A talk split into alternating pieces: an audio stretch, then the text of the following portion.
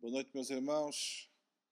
Depois de, algum, de alguma ausência, é bom estarmos novamente juntos aqui no Pulsar do Coração para uh, servirmos a Deus e trazer-vos uma palavra de edificação, de ensino, de exortação também. Uh, confesso que já tinha saudades de, de ter esta oportunidade e, e, e, creio que aquilo que Deus colocou no meu coração será de, de bênção para todos nós, porque eu uh, irei falar a palavra de Deus e a palavra de Deus é algo que edifica as nossas vidas. Nós, ao longo uh, da Bíblia Sagrada, encontramos Deus a falar de muitas formas e usando a sua criação, tanto anjos como homens como a sua própria natureza e até animais. Uh, Deus usou porque tudo o que está escrito é para nosso ensino. Uh, e eu trouxe-vos um tema uh, que tem a ver com as vacas filisteias e as lições que elas nos podem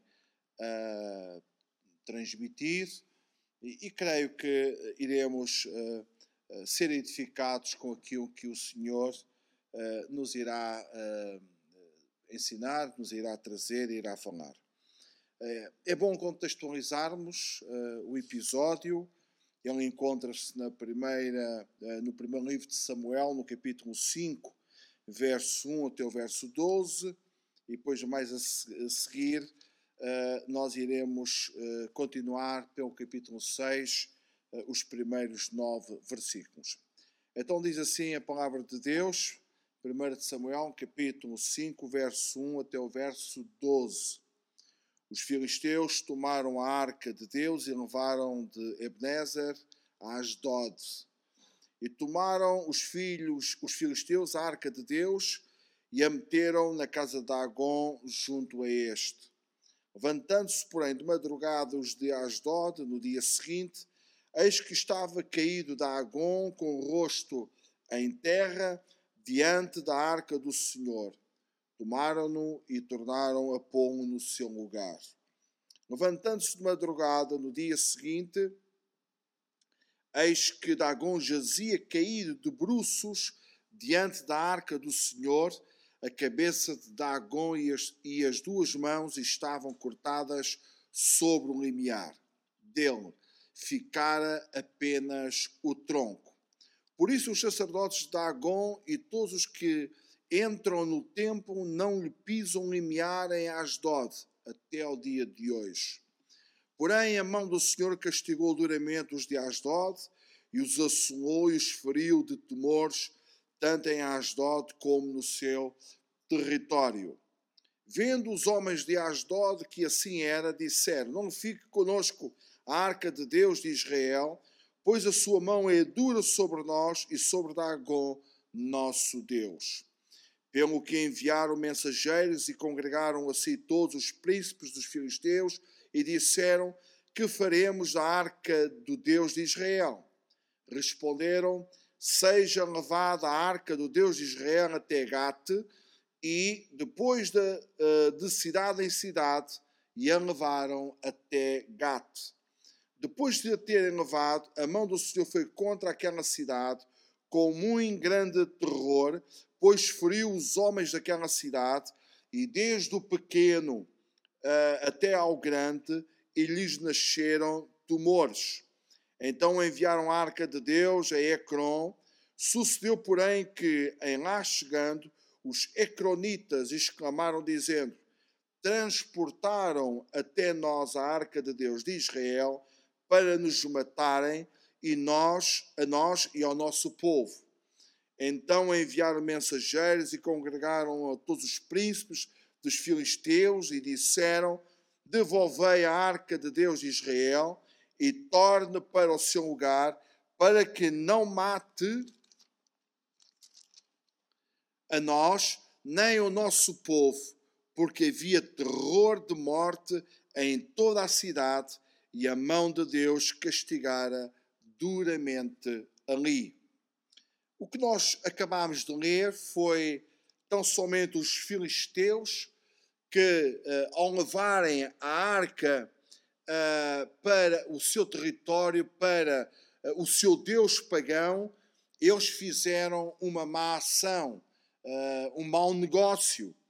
Pragas, como diz o texto, úlceras, moléstias e um Deus, Deus aqui em letra pequena, Dagon, quebrado por, pelo Deus verdadeiro, o Senhor que está nos céus. Uh, e aqui uh, vamos observar na, na, na, leitura seguinte cinco lições espirituais que nos dão uh, que, que, as duas vacas, que vamos ver já no próximo parágrafo, filisteias, que ao conduzirem a arca do Senhor de volta a Israel, estes animais nos dão estas cinco lições. Antes, porém, leiamos então os primeiros uh, nove versículos do capítulo 6 de 1 de Samuel. Sete meses esteve a arca do Senhor na terra dos filisteus. Estes chamaram os sacerdotes e os adivinhadores e lhes disseram: Que faremos da arca do Senhor? Fazei-nos saber como a devolveremos para o seu lugar. Responderam eles: quando enviardes a arca de Deus de Israel, não envieis sozinha, pois enviá-la-eis a seu Deus com uma oferta pela culpa, então sereis curados e sabereis porque a sua mão se não tira de vós. Então disseram: Qual será a oferta pela culpa que lhe havemos de apresentar? Responderam: segundo o número dos príncipes dos filisteus, cinco tumores de ouro e cinco ratos de ouro, porquanto a praga é uma e a mesma sobre todos vós e sobre todos os vossos príncipes. Fazei umas imitações dos vossos tumores e dos vossos ratos que andam destruindo a terra, e dai glória a Deus de Israel, porventura aliviará a sua mão de cima de vós e do vosso Deus e da vossa terra. Porque, pois, endurecereis o coração como os, como os egípcios. Faraó endurecera o seu coração, porventura, depois de os haverem tratado tão mal, não os deixaram ir e eles não se foram. Agora, pois, fazei um carro novo, tomai duas vacas com crias, sobre as quais não se pôs ainda jugo, e atai-as ao carro seus, e atai-as ao carro seus bezerros, levá-los eis para casa. Então tomai a arca do Senhor e ponde sobre o carro, e metei num cofre ao seu lado as figuras de ouro que lhe, que lhe haveis de entregar como oferta pela culpa e deixai-a ir. Reparai, se subir pelo caminho rumo ao seu território a Bet-Semes, foi ele que nos fez este grande mal, e se não, saberemos que não foi a sua mão que nos feriu, foi casual o que nos sucedeu. Até aqui as leituras extensas que nós lemos, mas importantes para contextualizarmos o que vamos falar. Ainda no verso 10, o próximo versículo, nós vamos encontrar a primeira lição que estas duas vacas, estes dois animais, nos uh, ensinam.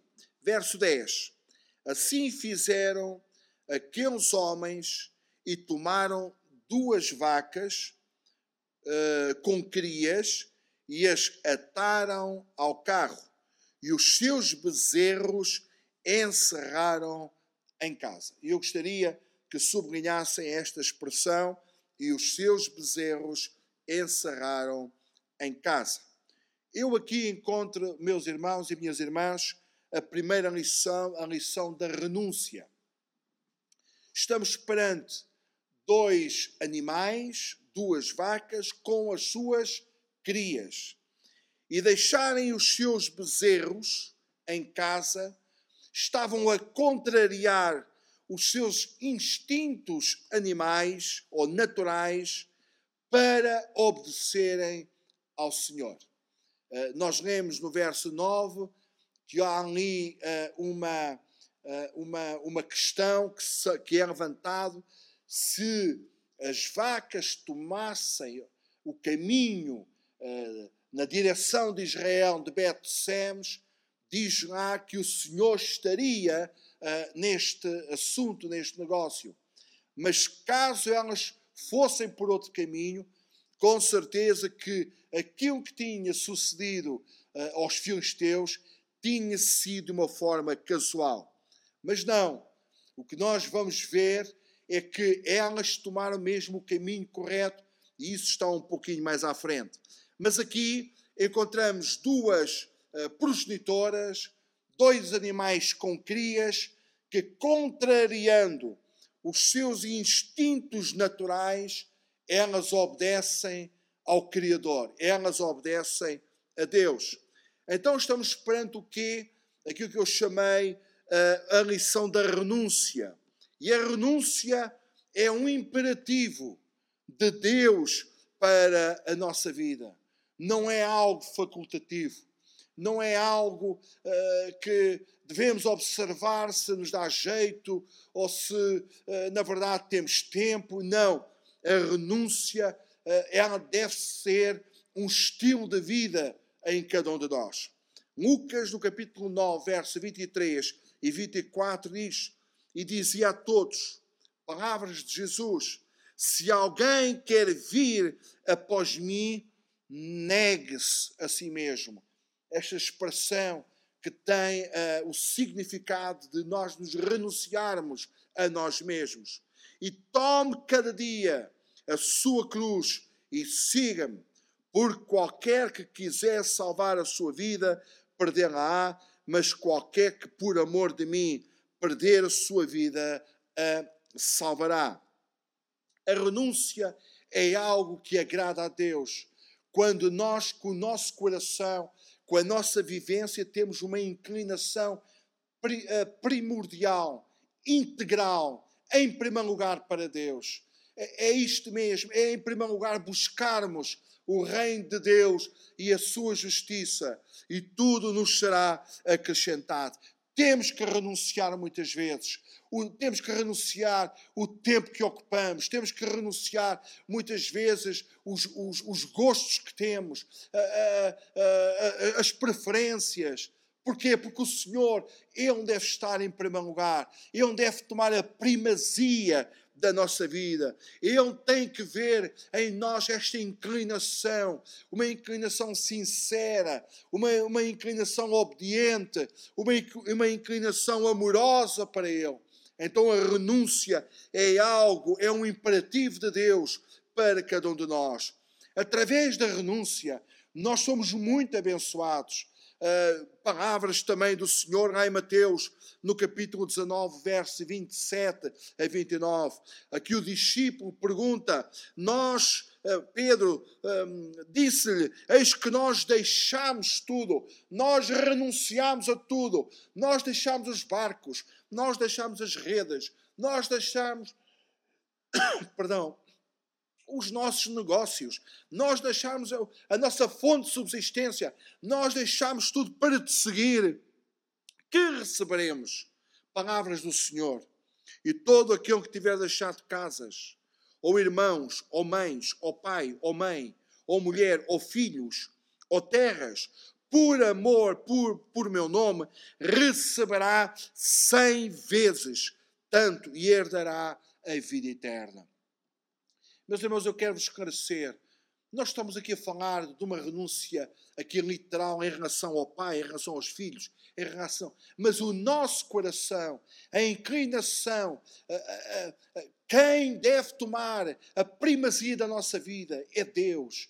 Porque o pai, a mãe, os filhos, a casa, os negócios, as coisas podem podem, com certeza, na nossa humanidade, tomarem a primazia da nossa vida. Mas aquilo que Deus nos pede é que nós nos foquemos primeiramente nele.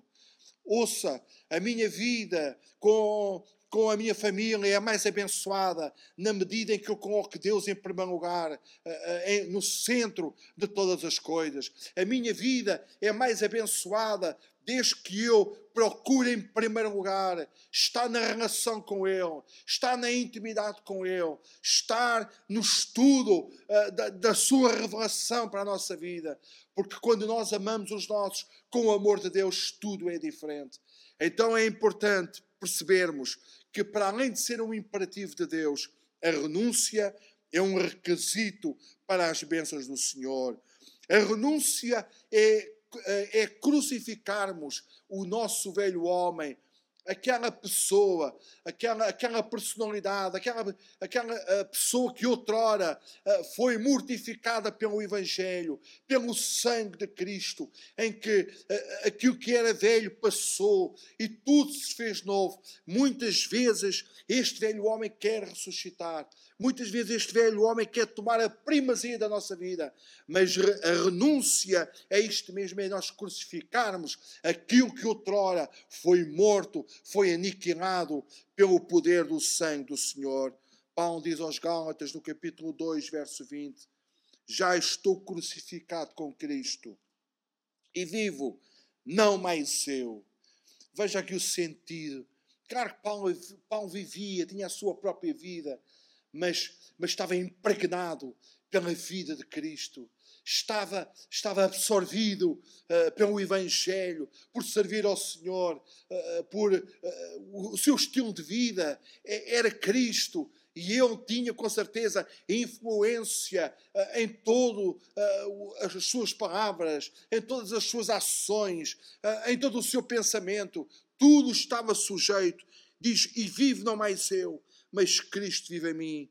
E a vida que agora vivo na carne, vivo na fé no Filho de Deus, o qual me amou e se entregou a si mesmo por mim.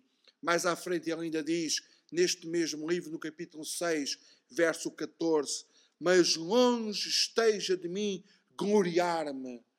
Ele tinha aptidões, ele era uma pessoa culta, ele era uma pessoa elucidada, ele era uma pessoa esclarecida, ele, ele, ele teve o privilégio de estudar aos pés dos melhores mestres. Mas ele diz: Longe esteja de mim gloriar-me, a não ser na cruz do nosso Senhor Jesus Cristo, pelo qual o mundo está crucificado. As influências, as filosofias, a, a, a psicologia mundana, a, os aliciantes de um mundo então, estava crucificado para Paulo, para mim e eu para o mundo.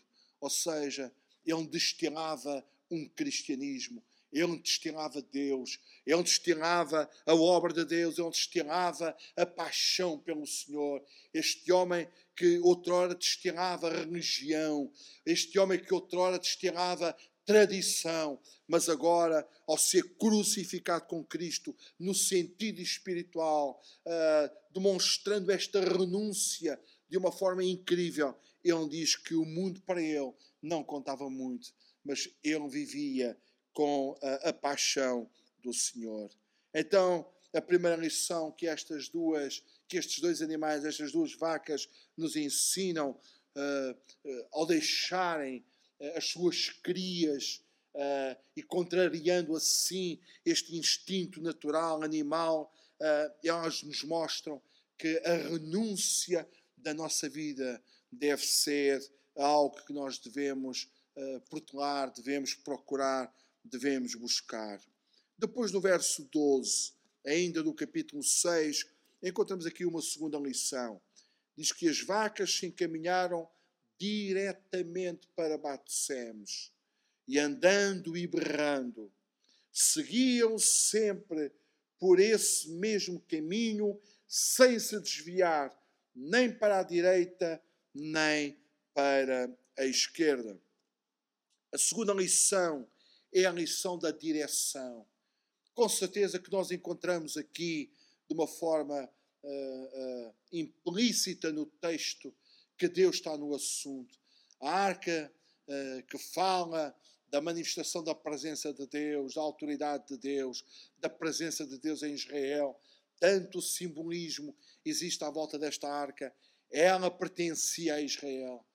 E estas vacas, tome nota que nunca julgo algum uh, ficou sobre elas. Elas nunca estiveram juntas com a canga, com o jugo, amarradas a uma, um carro, a uma carroça para, para caminhar. Não estavam habituadas a isso. O texto é claro nesse sentido, mas aqui por intervenção de Deus, aqui por vontade de Deus, diz que elas tomaram uma direção certa, sem se desviar nem para a direita nem para a esquerda.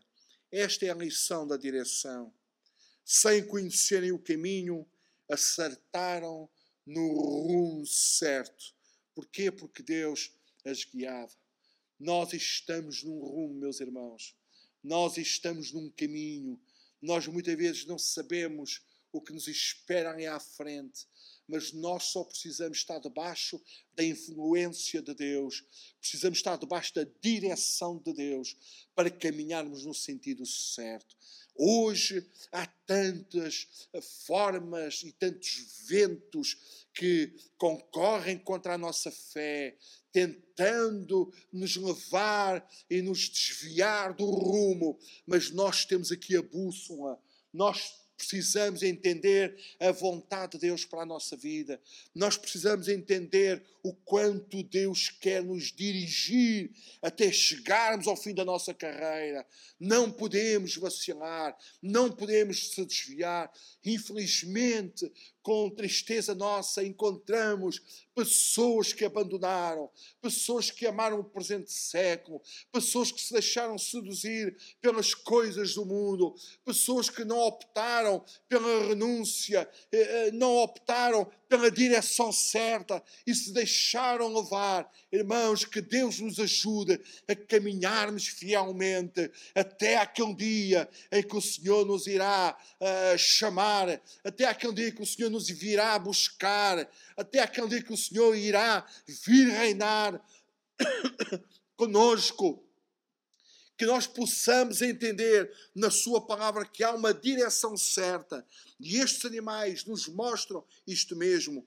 Deus sempre foi, sempre é e sempre será o guia do seu povo. O salmista diz no Salmo 73, verso 24: Guiar-me-ás com o teu conselho e depois me receberás em glória. O Senhor nos quer guiar. Uh, uh, vejamos que animais irracionais, eles foram obedientes à vontade de Deus à vontade soberana do Senhor, o Senhor que nos deu uma mente, o Senhor que nos deu um pensamento, o Senhor que nos deu uma consciência, o Senhor que tem nos dado uma vontade própria, que não sejamos nós a sairmos fora. Irmãos, e se por algum motivo nós tombarmos aqui ou caímos a lá, a misericórdia de Deus está conosco e Ele nos quer continuar a, a levantar para caminharmos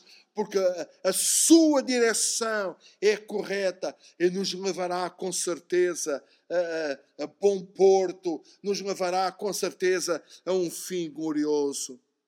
O Senhor nos guia pelas veredas de justiça, como diz o salmista no Salmo 23, verso 2: Deitar-me faz em verdes pastos guia mansamente águas tranquilas. O Senhor tem o melhor para nós, então deixemos-nos guiar por Ele.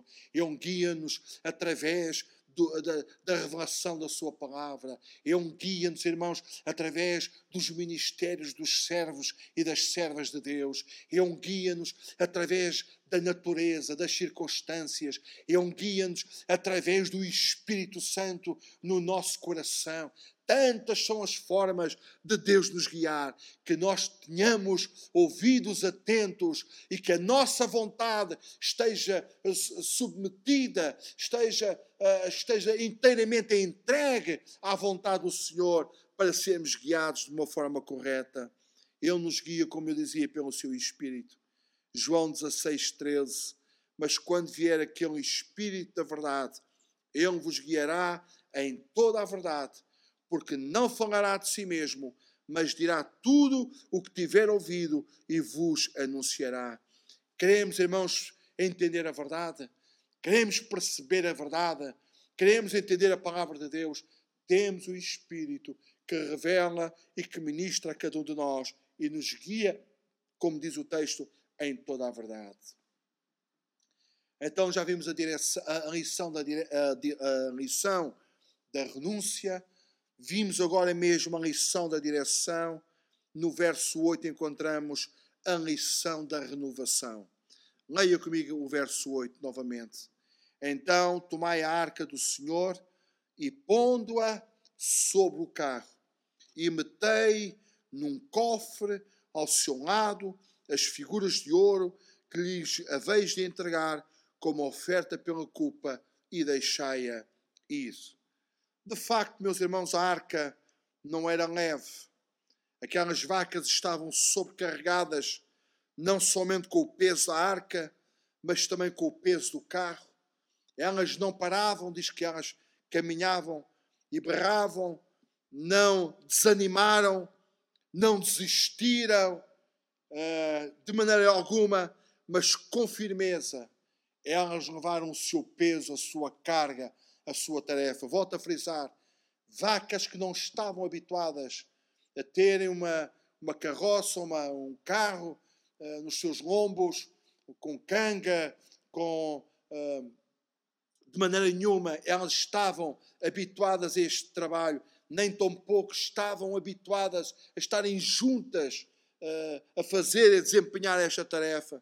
Mas apesar de toda esta sintonia, apesar de toda esta direção correta, elas tinham peso em cima uh, e, e tinham que puxar este mesmo peso. Isto fala-nos da lição da renovação.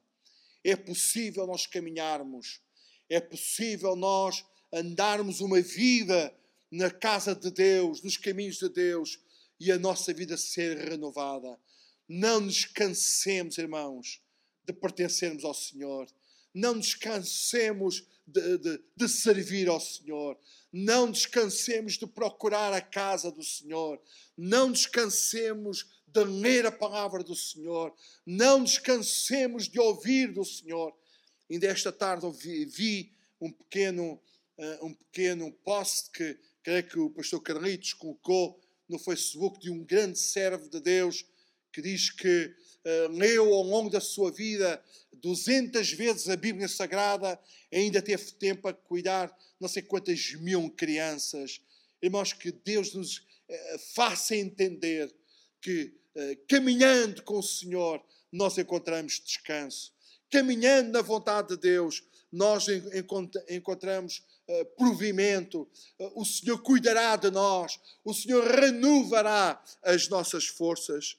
O crente, o crente fiel, ele é tido como aquele que leva a glória de Deus. 1 de Pedro 4, 14. Se pelo nome de Cristo sois vituperados, sois maltratados, sois afligidos, bem-aventurados sois, porque sobre vós repousa uh, o Espírito da glória de Deus. Veja, mesmo num contexto adverso, é possível nós sentirmos a renovação de Deus, uh, do Espírito de repouso no nosso interior que manifesta a sua glória. O crente, ele leva o jugo de Jesus. E ele disse lá em Mateus 11, 29 e 30: Tomai sobre vós o meu jugo e aprendei de mim, que sou manso e humilde de coração, e encontrareis descanso para a vossa alma. Que Deus nos ajude a entender, porque o meu jugo é suave. O jugo destas vacas era bem pesado. O jugo destas vacas era incômodo, mas elas não desistiram. Então, meus irmãos, o jugo do Senhor é suave e o meu fardo é leve. Que nós possamos experimentar a renovação de Deus. Muitas vezes pessoas cansam-se de, de, servir, cansam-se disto, cansam-se de aquilo, tudo o que tem a ver com o Senhor, muitas pessoas entregam-se, irmãos, à apatia, entregam-se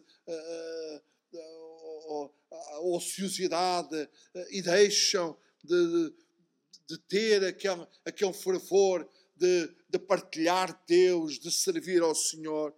Mas a Bíblia diz que as coisas têm a ver com Deus. Aquilo que o Senhor oferece é suave, uh, é renovador, uh, transforma a nossa vida, muda, irmãos, tanto que o mundo, tanto stress que o mundo muitas vezes nos proporciona, muda tanta coisa. Estou-me a recordar creio que já partilhei com os irmãos eh, este meu testemunho, eh, quando eh, há muitos anos atrás, antes de, de estar a tempo inteiro na obra de Deus, eu trabalhava aqui em Lisboa e na altura difícil, no meio do trânsito, a minha atividade era andar por toda a cidade e, e quantas vezes eu chegava a casa esgotado, quantas vezes eu chegava a casa e muitas vezes até tinha responsabilidades nas congregações, nas igrejas, eh, e quantas vezes eu não, não me abeirei do Senhor no meu quarto, não fechei-me eh, na porta, com a porta do meu quarto, e não estive ali, e quantas vezes o Senhor não renovou a minha vida. Tantas vezes aconteceu, o Espírito Santo vinha. Lembro-me do, do nosso irmão que já partiu para o Senhor António Gilberto, dizia que a melhor terapia para o esgotamento é uma, é uma grande sessão com o Espírito Santo. Ele renova a nossa vida, meus irmãos. Ele renova, renova as nossas forças, renova o nosso ânimo, renova a nossa mente, renova o nosso coração. O Senhor é maravilhoso, o Senhor é bom. O crente fiel, ele com certeza toma um jugo suave do Senhor. Ele leva consigo o peso da glória. Não é o peso do pecado, irmãos. Não é o peso da maldade, é o peso de uma vida transformada. E isto é libertador. Segundo aos Coríntios 4,17. Porque a nossa leve e momentânea tribulação produz para nós um peso eterno de glória muito excelente. É, há um contraste. No mundo teremos aflições, mas o Senhor está connosco que Ele vence o mundo. É verdade, eu também, eu também já fui cometido desta, desta pandemia, como saberão, e desde já agradeço uh, muitas orações que foram feitas em meu favor, mas quantas vezes no meu leito de enfermidade, e foram três semanas praticamente de cama, eu não pude pensar, não pude meditar no Senhor. Eu, eu durante esse tempo, uma das coisas que, uh, que eu vi que e que foi de bálsamo para a minha vida, uma série da, da televisão uh, que tem a ver, que tinha a ver com, com, com, os tempos em que Jesus andou nesta, nesta vida. Isto encheu tanto o meu coração. Muitas vezes uh, até me esquecia da minha própria situação. Porquê, meus irmãos? Porque em qualquer circunstância, quando nós estamos sintonizados com o Senhor, Ele renova. E estas vaquinhas, elas dão-nos este exemplo, do exemplo da renovação. Mas uh, há o exemplo também do testemunho. Aqui uh, não é tanto uh, a lição que, estes animais nos transmitem, mas é, mas é pela ação deles que aqueles homens lá em Betsemes, no capítulo 6, verso 13, que diz: Andavam os de Betsemes fazendo a cega do trigo no vale e levantando os olhos viram a arca e veja, vendo-a, se alegraram. Ou seja, há aqui uma lição de alegria, há aqui uma lição de um testemunho diferente. Israel estava familiarizado com a importância da arca. Israel estava familiarizado com aquilo que tinha acontecido. E quando eles veem a arca do Senhor, é como se nos nossos dias nós estivéssemos num lugar e a presença de Deus se fazia notório, se, se fazia sentir de uma forma notória, de uma forma uh, uh, uh, impactante.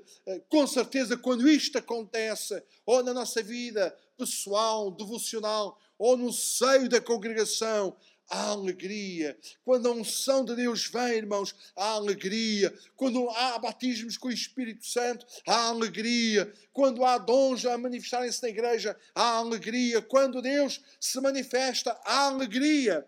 E estes homens, diz que eles se alegraram vendo a arca do Senhor. Estes trabalhadores do campo de Bet-Semes, ao verem a arca, muito se alegraram. Irmãos, e esta é a nossa é a nossa questão. Estamos nós a levar alegria por onde passamos?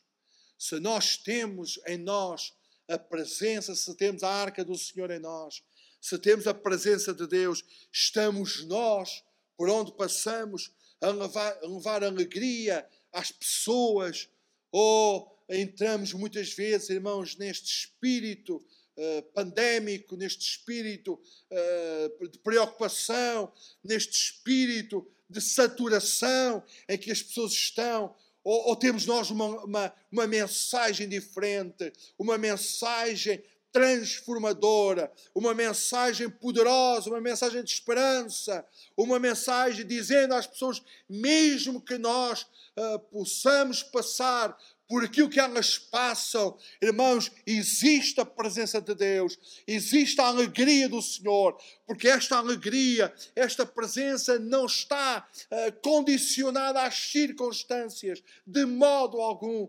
Paulo dizia lá na prisão à igreja de Filipos: Irmãos, alegrai-vos no Senhor. Outra vez vos digo: alegrai-vos no Senhor. E era um homem tão sofrido e estava a pagar pela sua ousadia e pelo seu ministério. Pergunto eu: estamos nós a levar a alegria por onde passamos? No segundo livro dos Reis, no capítulo 4, verso 9. E ela disse ao seu marido, a esta mulher: Eis que tenho observado que este que passa sempre nós é um santo homem de Deus. Que a mulher notava que o profeta, se calhar não sabia o nome dele, se calhar não conhecia, mas ela, pelo, pelo seu porte, pela sua postura, ela se via diferença neste homem. Estamos nós, irmãos, a trazer a bênção por onde passamos. Os outros veem a bênção de Deus na nossa vida. Os outros veem a alegria do Senhor na nossa vida. O salmista no Salmo 84, versos 5 e 6. Bem-aventurado o homem cuja força está em ti, em cujo coração estão, estão os caminhos aplanados, o qual, passando pelo vão da Baca, faz dele uma fonte, a chuva também enche os tanques. Bem-aventurado o homem cuja força está em ti. Irmãos, nós temos palavras abençoadoras. A nossa vida deve ser uma vida de fortaleza. A nossa vida deve ser uma vida de testemunho, uma vida impactante, uma vida que destila a presença de Deus nos demais. Gostaria, irmãos, de ler ainda convosco este, este texto tão maravilhoso lá em Atos, no capítulo 5, perdão, capítulo 8, verso 5 até o verso 8. Deixa-me ler para vós diz que Filipe, descendo à cidade de Samaria, anunciava-lhes a Cristo. As multidões atendiam unânimes às coisas que Filipe dizia, ouvindo-as e vendo os sinais que ele operava, pois os espíritos imundos de muitos, de muitos processos saíam, gritando em alta voz, e muitos paralíticos e coxos foram curados. E agora veja, por, através do ministério de um homem, aquilo que aconteceu na cidade. E houve grande alegria naquela cidade. O salvo em Cristo leva alegria por onde passa. Irmãos, e a história destas vaquinhas que levaram a arca e aqueles Betsemes ao olhar alegraram-se, nos mostra esta lição tão preciosa, a lição do testemunho. E por fim, irmãos, a lição do sacrifício. Verso 14 do nosso texto lá no primeiro livro de Samuel 6,14 diz a palavra de Deus. O carro veio ao campo de Josué, o Bet-Semita, e parou ali onde havia uma grande pedra. Fenderam a madeira do carro e ofereceram as vacas ao Senhor em holocausto. Não só levaram a arca, mas também foram sacrificadas. O que é que isto nos mostra, meus irmãos? Ofereçamos sempre o nosso corpo em sacrifício vivo ao Senhor. Romanos 12, 1. Rogo-vos, pois, irmãos, pela compaixão de Deus, que apresenteis o vosso corpo em sacrifício vivo, santo e agradável a Deus, que é o vosso culto racional. O Senhor deu o melhor, irmãos. E vamos ver já de seguida um texto de um servo de Deus que achava que aquilo que tinha que ser feito devia de ser feito sacrificialmente. O Senhor deu-nos o melhor. Irmãos, e o que é que nós estamos a retribuir a Ele? Do nosso tempo, dos nossos dons, das nossas capacidades, dos nossos recursos, irmãos, das nossas habilidades. O que é que nós estamos a dar ao Senhor? Cuidado, irmãos, com o sacrifício reprovável. Há sacrifício que o Senhor não aceita. Malaquias 1,8. Porque quando uh, trazeis animal cego para o sacrifício, não faz mal. E quando ofereceis o coxo ou o enfermo, não faz mal. Ora, apresentam ao teu príncipe, terá ele agradado em ti? Ou aceitará ele a tua pessoa? Diz o Senhor dos Exércitos. O Senhor não quer ele procura verdadeiros adoradores. Ele procura gente que o sirva de forma sacrificial. Ele procura, cá está, irmãos, aqui tem a ver com a renúncia também. O que é que nós colocamos em primeiro lugar na nossa vida? Em que, em que ponto, irmãos, está a nossa dádiva e a nossa entrega para as coisas do Senhor? Olha este exemplo de Davi maravilhoso, lá no segundo livro de Samuel 24, 24.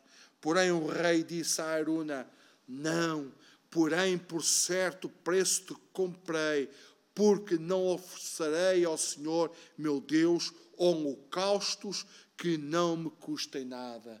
Não, tinha que haver ali um cunho dele. Ele não era rei, ele podia tomar uh, posse daquela terra, mas ele queria oferecer ao Senhor algo que fosse uh, sacrificial.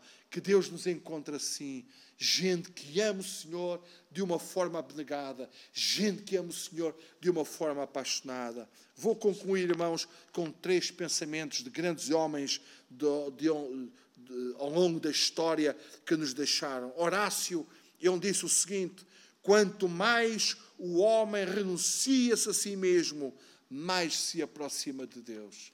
É quando mais nós nos quebrantamos, quando mais nós nos humilhamos, quando mais nós despejamos de nós mesmos, mais perto estamos do Senhor.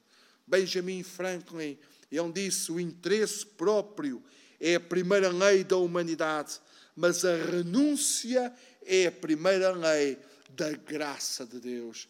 Irmão, esquece de ti, esquece das tuas coisas em primeiro lugar, põe o Senhor em primeiro lugar na tua vida, busca Ele de todo o teu coração e vais ver, irmãos, a bênção que não será para a tua vida. O Santo Agostinho disse: é preciso que te esvazies daquilo que está cheio para poderes ser cheio daquilo que estás vazio. É isto mesmo. Nós muitas vezes encontramos pessoas vazias, irmãos, perderam o sentido espiritual, o foco, pá, tornaram-se apáticos da fé, mas o Senhor quer mudar tudo isto. Esvazia-te daquilo que estás cheio e deixa-te encher daquilo que estás vazio. Deixa-te encher do Senhor. Ser guiado pelo Senhor é a maior prova da nossa filiação divina. Romanos 8,14, estou mesmo a finalizar. Porque todos os que são guiados pelo Espírito de Deus, esses são filhos de Deus. Se nós nos intitulamos como filhos, nós temos que deixar o Senhor tomar conta da nossa vida. Como naquele profeta que nos contou aquela visão, lá em Ezequiel, uh, temos que nos deixar levar pela corrente das águas. Lavar a arca, no sentido espiritual, é obedecer aos mandamentos do Senhor nosso Deus. E foi isto que as vacas nos ensinaram. Elas obedeceram à voz do Criador, indo no caminho certo. Podemos levá-los não são pesados. Finalizo, 1 João 5,3. Porque este é a caridade de Deus, o amor de Deus, que guardemos os seus mandamentos e os seus mandamentos não são pesados. Sejamos obedientes, irmãos. Sejamos pessoas obedientes a Deus, consagradas a Ele. Deixemos o Senhor uh, tomar conta da nossa vida em todas as áreas e com certeza que seremos muito felizes. Que Deus ricamente abençoe. Uma pequena oração em favor de, de todos vós. Pai Santo, muito obrigado pelos exemplos da tua palavra. Muito obrigado, Senhor, pela profundidade que a mesma encerra na nossa vida. E até os animais nos ensinam princípios gloriosos, Senhor, estamos felizes. Ajuda-nos, Senhor, a, a optarmos, Senhor, por estas lições de renúncia, por estas lições, Senhor, da tua vontade, pelo testemunho, ó oh, Senhor, uh, pela alegria. Ajuda-nos, Senhor, a tomarmos este rumo certo na tua direção. Abençoa os meus irmãos nas suas casas, protege-os e guarda-os do, do mal, Senhor, e continua a ser com a tua igreja em toda a parte. Nós oramos no nome do Senhor Jesus. Louvado seja Deus. Amém. Que Deus te abençoe, meus irmãos, e vamos estar atentos novamente no próximo domingo à mensagem que uh, o pastor vai proferir, vai pregar, que possa também ser edificante para a nossa vida. Que Deus te abençoe e te dê uh, uma resta, um, um fim de semana abençoado e até domingo, se o Senhor não vier antes. Obrigado pela vossa atenção.